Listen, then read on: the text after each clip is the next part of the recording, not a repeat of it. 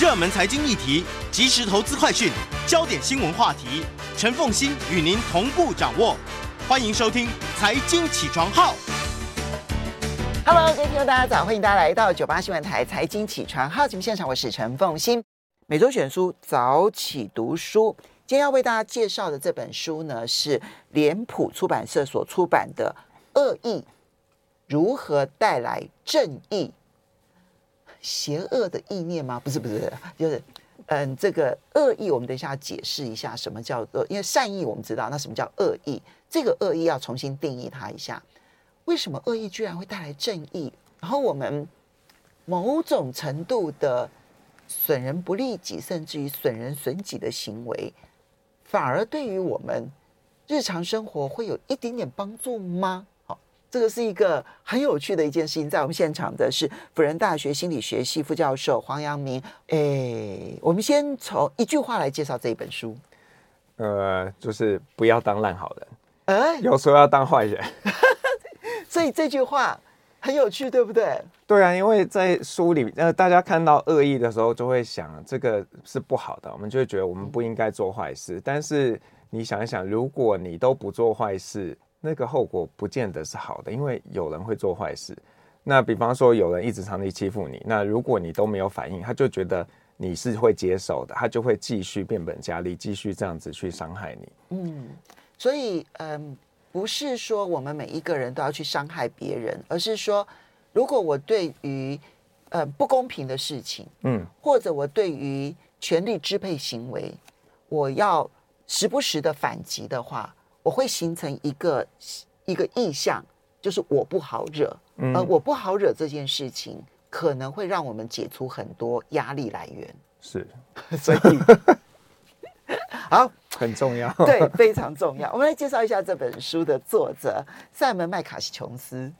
嗯，我就是跟他并没有私交，然后我尝试在网络上搜寻，他是一个有点神秘的人，你找不到一道，你会看到他一些东西。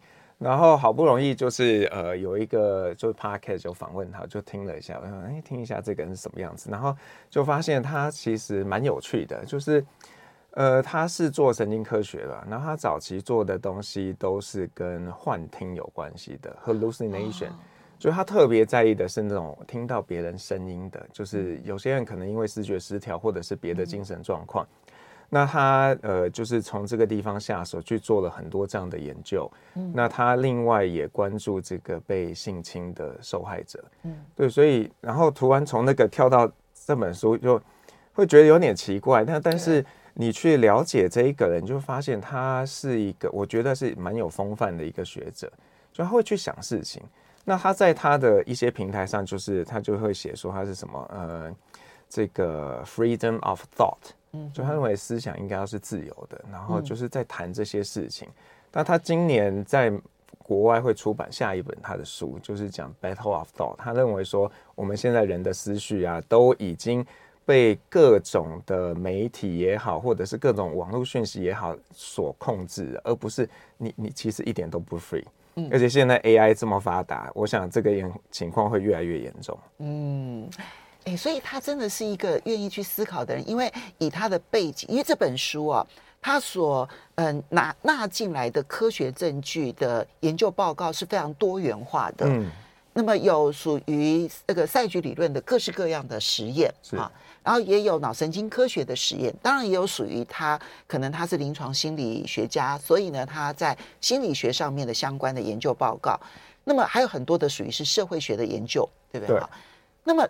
当你是从一个领域出发的时候，你要去学习不同领域在一个议题上面所研究出来的研究报告，这是最近的书市上面就出版界当中很常见的一种书写模式，尤其在海外的研究。嗯嗯。其实困难度很高诶，因为这里面大量的赛局理论的研究跟实验，我在一边看的时候，我心里就在想说：哎呀，这个如果让冯博翰老师来看，他会觉得。好容易，可是他会很难读那个脑神经科学的研究报告或者心理学的研究报告。我想说，哎，黄阳明老师来读的话，他可能对于心理学的研究报告、脑神经科学研究报告，他会觉得很熟悉。嗯，可是赛局研究的这一部分，他就会觉得很吃力。没错，真的是如此，对不对？是啊，真的是，所以他很厉害啊，他把两边的东西都在一起。嗯，所以现在真的是要跨领域的来学习。真的，我们先来解释一下恶意 （spite）。他这本书的恶意，其实跟我们一般的那种。邪恶的那种恶意，好像有一点点不太一样。不太一样，嗯，对他，呃，我们用相对来说啦，就是说，他认为我们人有，呃，跟跟别人互动有四种模式嘛。一种就是你利己，就对自己好；嗯、一种是，完全自私自利的，对，利他就是，哎，你就是完全为别人，这也很容易理解。那有一种是合作，嗯，那另外第四种就是他这里提的恶意。那这个恶意在谈的是说，呃，你会做一件事情，这件事情它可能会伤害自己，但是也会伤害别人。嗯，那尤其是这个对别人的伤害可能是更大一点的，就损己一百，伤敌一千，差不多。嗯嗯，对对，所以这个就是他在里面提的恶意，甚至有的时候他会用呃弱恶意来定义，就是说这个可能对我没有好处，嗯，但是我很确定这个会对别人有坏处。弱恶意有点像是损人不利己。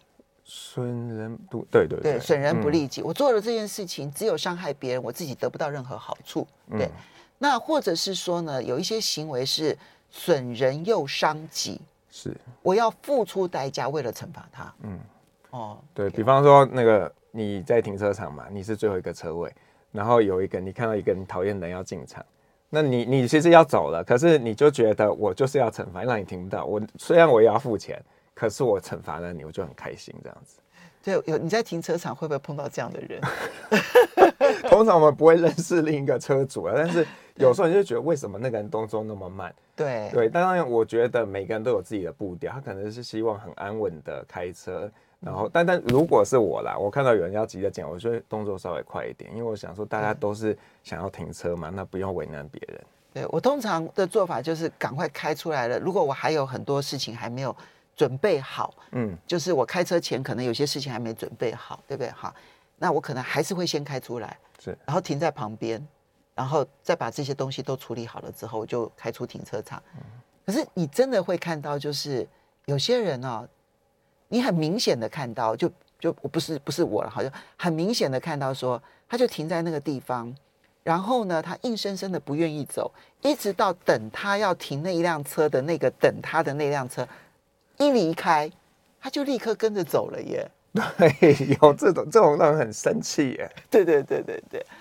好，那这个是他定义上的恶意。嗯，那因为我们好像习以为常，我们会觉得说，恶意也好，利他也好，这种行为，就利他的行为是，我只想做一些对别人好的事情，其实对自己也没有什么好处。嗯啊，这两种都是自己没有得到好处的行为。其实从严格的生物演化的角度来看，很多人会觉得他应该演化不出这种行为，嗯、因为自己没有得到好处的行为，到最后可能会被大自然演化淘汰。那为什么人类还是会发展出这一种只利他不利己，或者是损他人然后不利己的行为呢？呃，我我觉得这边首先要先澄清一件事情，就是说这个所谓的利他到底是指什么？因为有可能这个呃，我们看起来是利他人嘛，可是呃，比方说以这个生物演化的观点，我们很常在谈的是基因，因为整个就是你的基因嘛，所以在呃早期很多的研究就有有一个故事说，如果今天啊你跟你两个有亲缘关系的人去呃森林里头遇到了一只熊。那你要自己跑走呢，还是说你你让熊把你吃了，然后让你两个亲戚可以跑走？两个亲戚，嗯嗯，对，这个计算很重要。如果只有一个亲戚的计算，可能不太一样。对，那因为两个亲戚带着更多有的你的基因嘛，所以它可以被存活下去。那以这个例子来说，我们看到的是很像他我在做一个利他的行为，可是实际上这个长远来看是是利己啊，嗯。对，所以我，我我觉得这边的利他也好，或者是恶意也好，它可能某部分都暗藏着一个长远来说对我其实是有帮助的，所以它某种程度都还是一个利己的一个行为举止。嗯，这也就是为什么这本书会特别对这个行行为有兴趣。他要知道的是，如果最终的目的是让我所身上所带的基因的这一群人能够受益的话，嗯，那一定是它可以发挥什么效果？就损人不利己跟损人伤己的行为，一定可以带来什么好处？对，否则人类为什么要去做这种事？是没有错。那呃，作者在里面也提一些动物的例子嘛，他他举了这个红蚂蚁啊，或者是黄蜂，但是他他也加了一个警语，他说这样子的恶意的行为在动物界并不常见。所以也就是说，这个恶意本身，它确实在演化上并不见得是有优势的。嗯嗯嗯。所以，我们这里面的恶意一定要先提醒，它不跟邪恶无关，是啊，而是惩罚他人这件事情才是恶意。嗯，惩罚不公平了。好，至于在什么情况之下你会选择惩罚，我觉得这就是。一连串的赛局理论，然后要去找出说人为什么要选择宁可付出代价去惩罚他人，也不愿意接受双方彼此共赢的这样子的一个行为哦。这就是这本书里头要去解答。这是在投票行为里头啦，还有我们社会上的相处的行为啦，还有包括了就是可能整个的未来的社会发展，可能影响都非常的大。是，所以我们稍微休息一下，等一下回来呢，我们就进入。恶意如何带来正义？如果说今天我们牺牲一点点的损失，然后到最后惩罚对方的结果可以带来社会正义，你到底会做不会做呢？马上回来节目现场，欢迎大家回到九八新闻台财经起床号节目现场，我是陈凤欣。每周选书早起读书，为大家介绍的是脸谱出版社所出版的。恶意如何带来正义？在我们现场的是辅仁大学心理学系副教授黄阳明黄老师。那我们就开始来了解一下这种损人不利己，或者甚至于要付出代价也要去惩罚对方的行为，究竟呢，它的背后的原因是什么？而这个原因在我们脑神经回路当中有些什么样子的变化，让我们会出现这一些惩罚他人付出代价的这种、这种行为？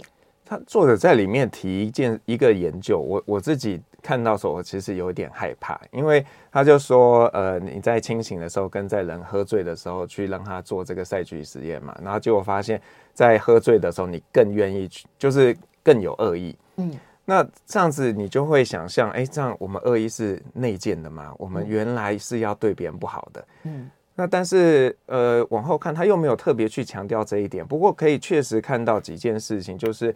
他提到了一些，比方说血清素，血清素的浓度的高低会影响到我们会不会对别人展现这个恶意，还有一些药药物的使用啊等等的。嗯，对。那我想这个很很多的部分可能是跟我们的大脑运作有关系，但是里头刚刚有谈到一个，你就是愤怒嘛。嗯，我觉得愤怒这一件事情是一个蛮重要的因子。如果你可以去激怒。激发这个人的愤怒，他就很有可能会展现恶意。嗯，因为一切的源头是从赛局理论开始的哈。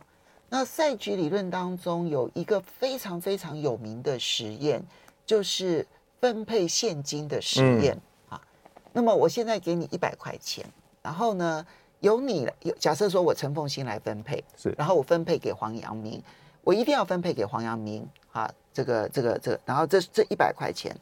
然后我分完了之后呢，黄阳明可以决定说，我分完了之后，假设我分八十二十，我拿八十，黄阳明拿二十。黄阳明可以决定，如果他不要那二十的话，那我的八十块钱我也不能拿。对，啊，所以他可以决定最后我能不能留下那笔钱。嗯，啊，他要用这样的实验去观察说，人的分配行为是公平的吗？以及。人会接受不公平的分配吗？嗯，结果当然是不会。就我那这个其实不止在实验室，我们小孩也会这样。就是你常常说要分什么东西，然后只要谁比较多，他说那如果不要的话，两个人 都不要。他说好啊，那就都不要啊。所以你在家里就看到赛局在发生。但是这个就违很违反了经济学家某些早期经济学家认为人是理性嘛，因为如果从一个理性的观点，这天上掉下来的，管它是多是少，你应该就要拿。就是啊，那二十块就是多的啊。对啊，可是大家不是这样子啊。嗯嗯，我愿意损失那二十块来惩罚你分配不公。对，还有惩罚你拿不到八十。对，让你拿不到那八十块钱。对啊。所以这是嗯，整个就是我们在看恶意行为的时候，一个很重要的在心理学上面的实验。嗯，从这个实验出发。然后开始了一连串恶意行为的研究。对，这跟行为经济学从赛局理论当中去研究人的行为，其实并不是理性的，其实是一个两条线。可是研究出来的结果都非常的有趣。嗯、对，不过大家关注的点不太一样，就是说我们可能更想要知道为什么嘛，就不在意你到底怎么分，可是我更在意说，哎，你为什么会这样？然后像它里面也提到，如果你今天让他可以。在得到这个第一次反馈之后，你可以报报复，或者是让那个人知道，哎，我其实很不高兴。那这个结果又会不太一样，甚至呢，这个你报复的时候你是匿名的，或者是具名的，结果也会不一样。所以其实人是非常怎么讲不可预测的，有太多的东西都会影响我们今天怎么样看待别人对待我们的行为。嗯，而黄老师刚刚提到，因为他的赛局赛局实验做了好多好多的修正版本啊。嗯那因为一连串的修正版本，然后去观察，在不同的条件之下，人的行为会出现什么样的改变？对，刚刚老师提到，就是有一个实验，他试验的是你有你到底有没有那种真正是属于邪恶的恶意？嗯，就是我就是不让你得到，不是因为你分配不公哦，我就算分配公平，我也不让你拿到。嗯，好，只要你得到，我就不爽，这样子。是这种恶意，刚刚老师特别提到，比如说喝醉酒的时候。这种行为会比清醒的时候比例明显的上升。对，血清素不足的时候，比血清素很高的时候，容易出现这一种恶意的行为，恶意极端恶意的行为。嗯、所以这件事情给我们的启发会是什么？嗯，我我我想连到作者在书比较后面谈的，这我觉得这超有趣的。他就说，呃，这个他讲到美国大选，就是川普赢的那一次，他就讲到，哎。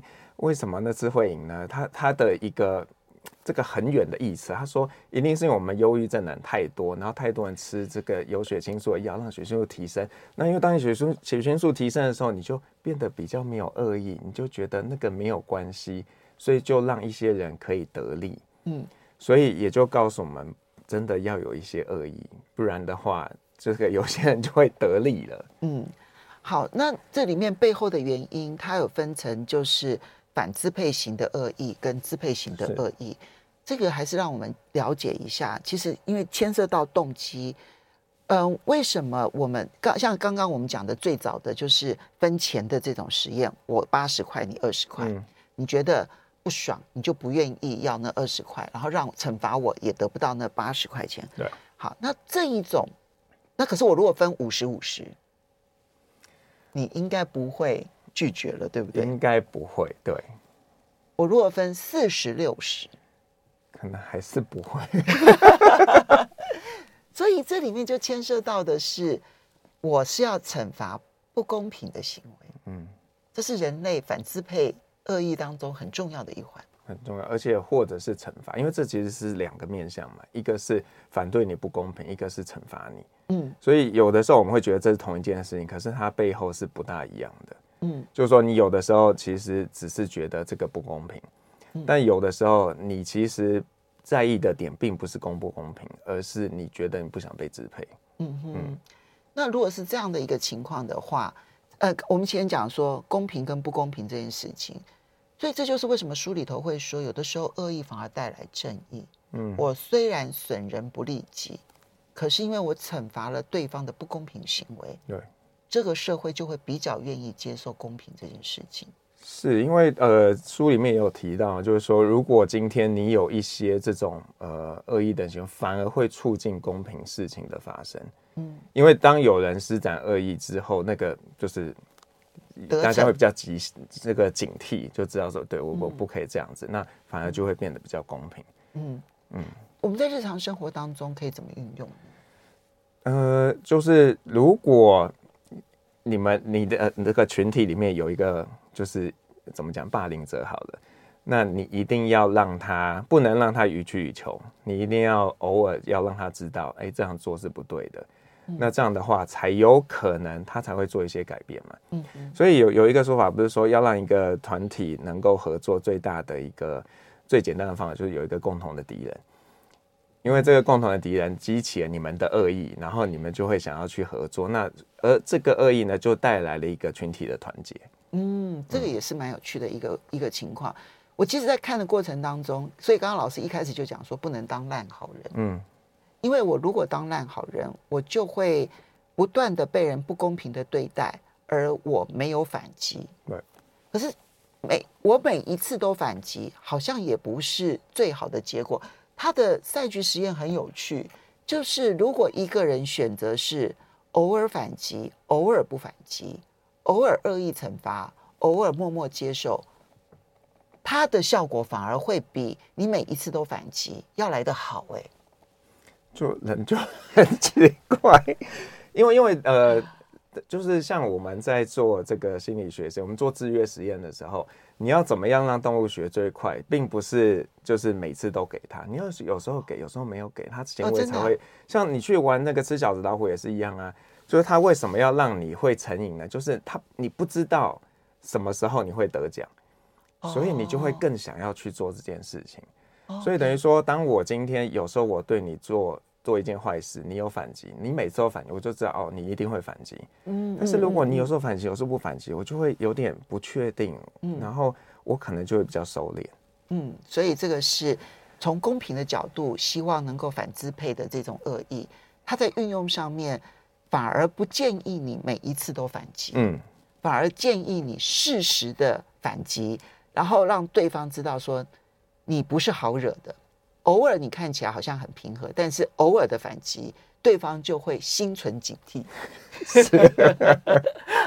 但也有一种恶意啊，是真正支配型的恶意。嗯，比如我们刚刚前面讲的这一种恶意呢，他只是想要追求公平。对，你只要公平对待我，我就接受了。嗯，他说，可是有一些人是这样子，我就是要支配别人，因此都是我要说了算。嗯。我分配给这个黄老师，嗯，三十七十他不接受，四十六十他不接受，那我要一定要五十五十他才接受。可是如果他分配给我的时候，他绝对不是五十五十，他绝对只分配十给我，他自己拿九十。嗯，有一些人是这样的。对，那那这个就怎么讲，很为难呢、啊？我的意思就是说，有些人真的就是这种，他就是想要对你不好。简单来说，这种就是我们可能提提到的比较像邪恶的那一种，就是支配型的恶意，他就是这样，他就是想要去控制你。那面对这样子的人，那你也是要适时的去做出一些反应，不然的话，就会他就会觉得哦，这样我这样做没有错，他就觉得他是对的。嗯，这个呢是从赛局理论开始呢出发，然后去看人类的脑神经运作，然后搭配着心理学的研究。我觉得这里面最让我觉得有趣的一件事情是，这一类因为惩罚其实要付代价，嗯，那我们脑子里头有一个区域哦，是在计算代价成本的。可是很有意思的是，我们常常因为愤怒，比如说不公平，或者是基于我想要支配对方，在我计算代价的那一个脑神经区块，它居然就不活动了。所以我就失去了计算代价的能力，这真的是演化出来的。所以我们稍微休息一下，马上回来节目现场有更多这样的行为。欢迎大家回到九八新闻台财经起床号节目现场，我是陈凤欣。在我们现场呢是辅仁大学心理学系副教授黄阳明黄老师，也非常欢迎 YouTube 的朋友们一起来收看直播。今天为大家介绍至脸谱出版社所出版的《恶意如何带来正义》。我们刚刚其实谈的恶意呢，有那种。嗯，反支配型的恶意就是我为了要追求平等，你不公对我不公平，我就反击。嗯啊，还有一种就是我就是要去追求我要支配支配别人啊，这种支配型的这种恶意。好，那有这样两种行为，还有第三种行为，就是我为了追求自由，所以我要反叛理性。这一类其实也是一种损人不利己。表面上看起来也是损人不利己，嗯，那么为什么会出现这一种？我为了表达我是自由，所以我要拒绝理性思考，这个听起来好像很奇怪，但书里头告诉你说，它可能带来的好处是存在的。嗯，所以它里面举那个英雄本色嘛，还用英雄本色效应，就是呃，我我觉得是这样，就是可能自由这件事情是对。呃，人类来说可能有点奇特的一个概念，或我我我在想，这个到底是我们的祖先就有，还是说这是一个社会文化演进下来的一个氛围，让我们觉得自由这件事情是很重要，我们要去 value 它的事情。书里头其实没有没有办法证实它到底是基因还是文化演化出来的。嗯、对，那但是他他举的呃里头一个实验，就我我印象非常深刻，因为。这个米尔格伦的这个权威实验室，我们在很大家应该在各种书可能都看过。就是这个实验基本上就是有两个人嘛，他就丢铜板，然后呢，一个人是呃老师，一个人是学生。那但是这个丢铜板是假的，就是那个学生是实验者伪装的，然后这个老师就要呃，如果学生答错就要电击他，老师才是被实验的对象。对，老师被实验的对象，然后。呃，在这个过程中，这个老师坐在这边，后面有一个实验者，就穿着白袍，有这个权威的意向，科学家。对，然后呢，那你每次按嘛，那每答错一次，就要加强这个电击。那想当然了，这个是 set up 好的，所以他就是一直都会答错。那会电击的时候，你还会听到那个人惨叫。嗯，到最后那是演出来的。对，是演出来的，这是完没有人真的因此受伤。有啦，那个那个老师会受伤，因为他觉得他做了坏事。嗯。然后就最后会到那种致命等级，那老师就会有些人就会犹豫，那他们就会问那个权威嘛，就是科学家说，我我要现在要怎么办？他现在已经没声音了，权威就跟他说，哎，请你继续。嗯，那在米尔格伦当时做的研究呢，是呃大概有五六成的人会继续，即便到了致命等级的电击，都因为权威的要求而继续实验。嗯，嗯但是。作者在里面提到一个二零零九年，他们有人重做这个实验，然后他就用了一个说法，他说：“你没有选择权，你一定要继续做。”就是他剥夺了这个老师的自由，结果在这个当下，大家突然都醒了，嗯，就没有人继续点了。嗯嗯，为什么这个实验对你那么震撼？因为我一直觉得他。就是不太可能改变，就是至少可能我们在学校的场景，我们对学生是一个不对等的关系，我们也常常必须提醒自己，不要让学生觉得你们不对等，但是学生就会很自然而然就会对你有一个敬意存在，嗯，那你就会觉得当有敬意的，很像你叫他干嘛，他似乎是会干嘛的，嗯，所以呃，当然我们也没有尝试过剥夺他的自由权，因为。这样子的做法，我不不不认可啦。而且在我们的环境里，我也不觉得我有权利去剥夺你。嗯嗯，米尔格伦的这个实验在心理学实验当中太知名了。对，大概嗯近四十四五十年的书，大概都会提到这个书这这个实验啊。然后这是在呃，因为为了要去处理说。到底当时纳粹哈去执行那些屠杀犹太人的这些指令，为什么那一些善良的人他还是会去执行这些事情？对，其实跟权威服从有很大的关系。可是二零零九年似乎有一点点推翻了这个实验。那嗯，这个研究报告认为说，第一个剥夺选择权这件事情，人会反叛的。然后第二个人似乎对于自由的追求，这几十年来，似乎自由追求的主体意识变得更高了，所以那个不服从权威这件事情其实增加了。嗯，老师这点你认同吗？好难回答，我我基本上我觉得是。当然也要看不同文化氛氛围啦。我我觉得，比方说在台湾，我觉得是有这样的感觉。但是你又觉得很奇怪，某种时候你又看到一些人会盲从，就是有一些 KOL，有一些网红做什么，哎，大家就完全相信了。所以我觉得很矛盾。我们现在呢，对于嗯传统智慧的权威反叛，嗯，然后就自己去找专家，嗯，那那个专家。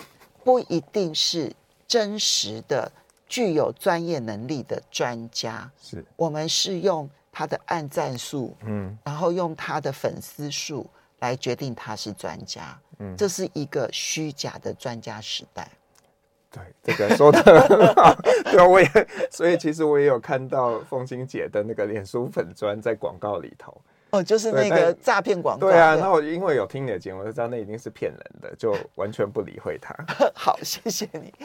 所以这件事情凸显，可不当然了，这里面就告诉你说，你完全的服从权威，其实反而是危险的。嗯，所以你不去服从权威，去争取自己的自由，这个好像看起来当下损人不利己的行为，反而会带来正义。那第二类他提到的这一种，这种呃，因为追求自由的恶意，表面上看起来，你就可以去定定一个当下看起来不可能达到的目标。譬如说登月任务，嗯，比如说你设定了一个，比如说像特斯拉啊，比如像马斯克，他最喜欢去定定一个大家当下都告诉你说这是不可能的目标，但他定定了这个目标，理性上来看这是不合理的，他反叛了理性，可是最后他反而就因此就突破了所有的框架，所以这里面所谈的追求自由的恶意，我们不要从恶意这两个字来。解释它，它更像是对理性的反叛。嗯，然后所以当有一个人用这样子的恶意给你一个很不可能的目标的时候，有时候会激发你的创意，你反而能够想尽办法去找到一个解决的方式。嗯、可是英雄本秀效益不是这样子，我们很坏，这样很像一些惯老板就会说：“哎，我那天听风姐说这个很好，黄老师说这个很好，那我们就来给你们一些不可能的目标。”不过他这里面当然有提说，这不可能的目标，它的设定上面还是要小心注意，嗯、不要乱定目标。对对对，我们没有叫大家乱定不可能的目标。不过他在政治上面就会发挥效益了，非常，嗯，就是 大家都记得希拉瑞 跟川普的大选，嗯，对，它里面其实提到说，有很多投票给川普的人，他不是因为喜欢川普，是，而是要教训希拉瑞，嗯。请问一下，这件事情对你来讲熟不熟悉？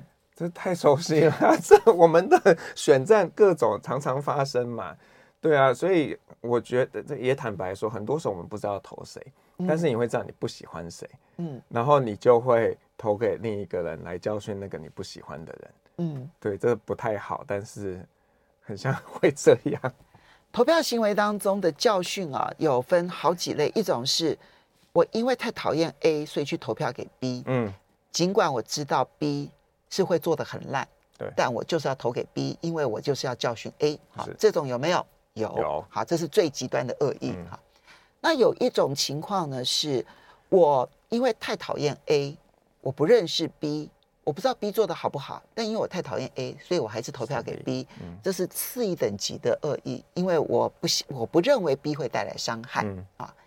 那还有一种状况是因为我太讨厌 A，那我实在也并不喜欢 B，所以我就选择不投票。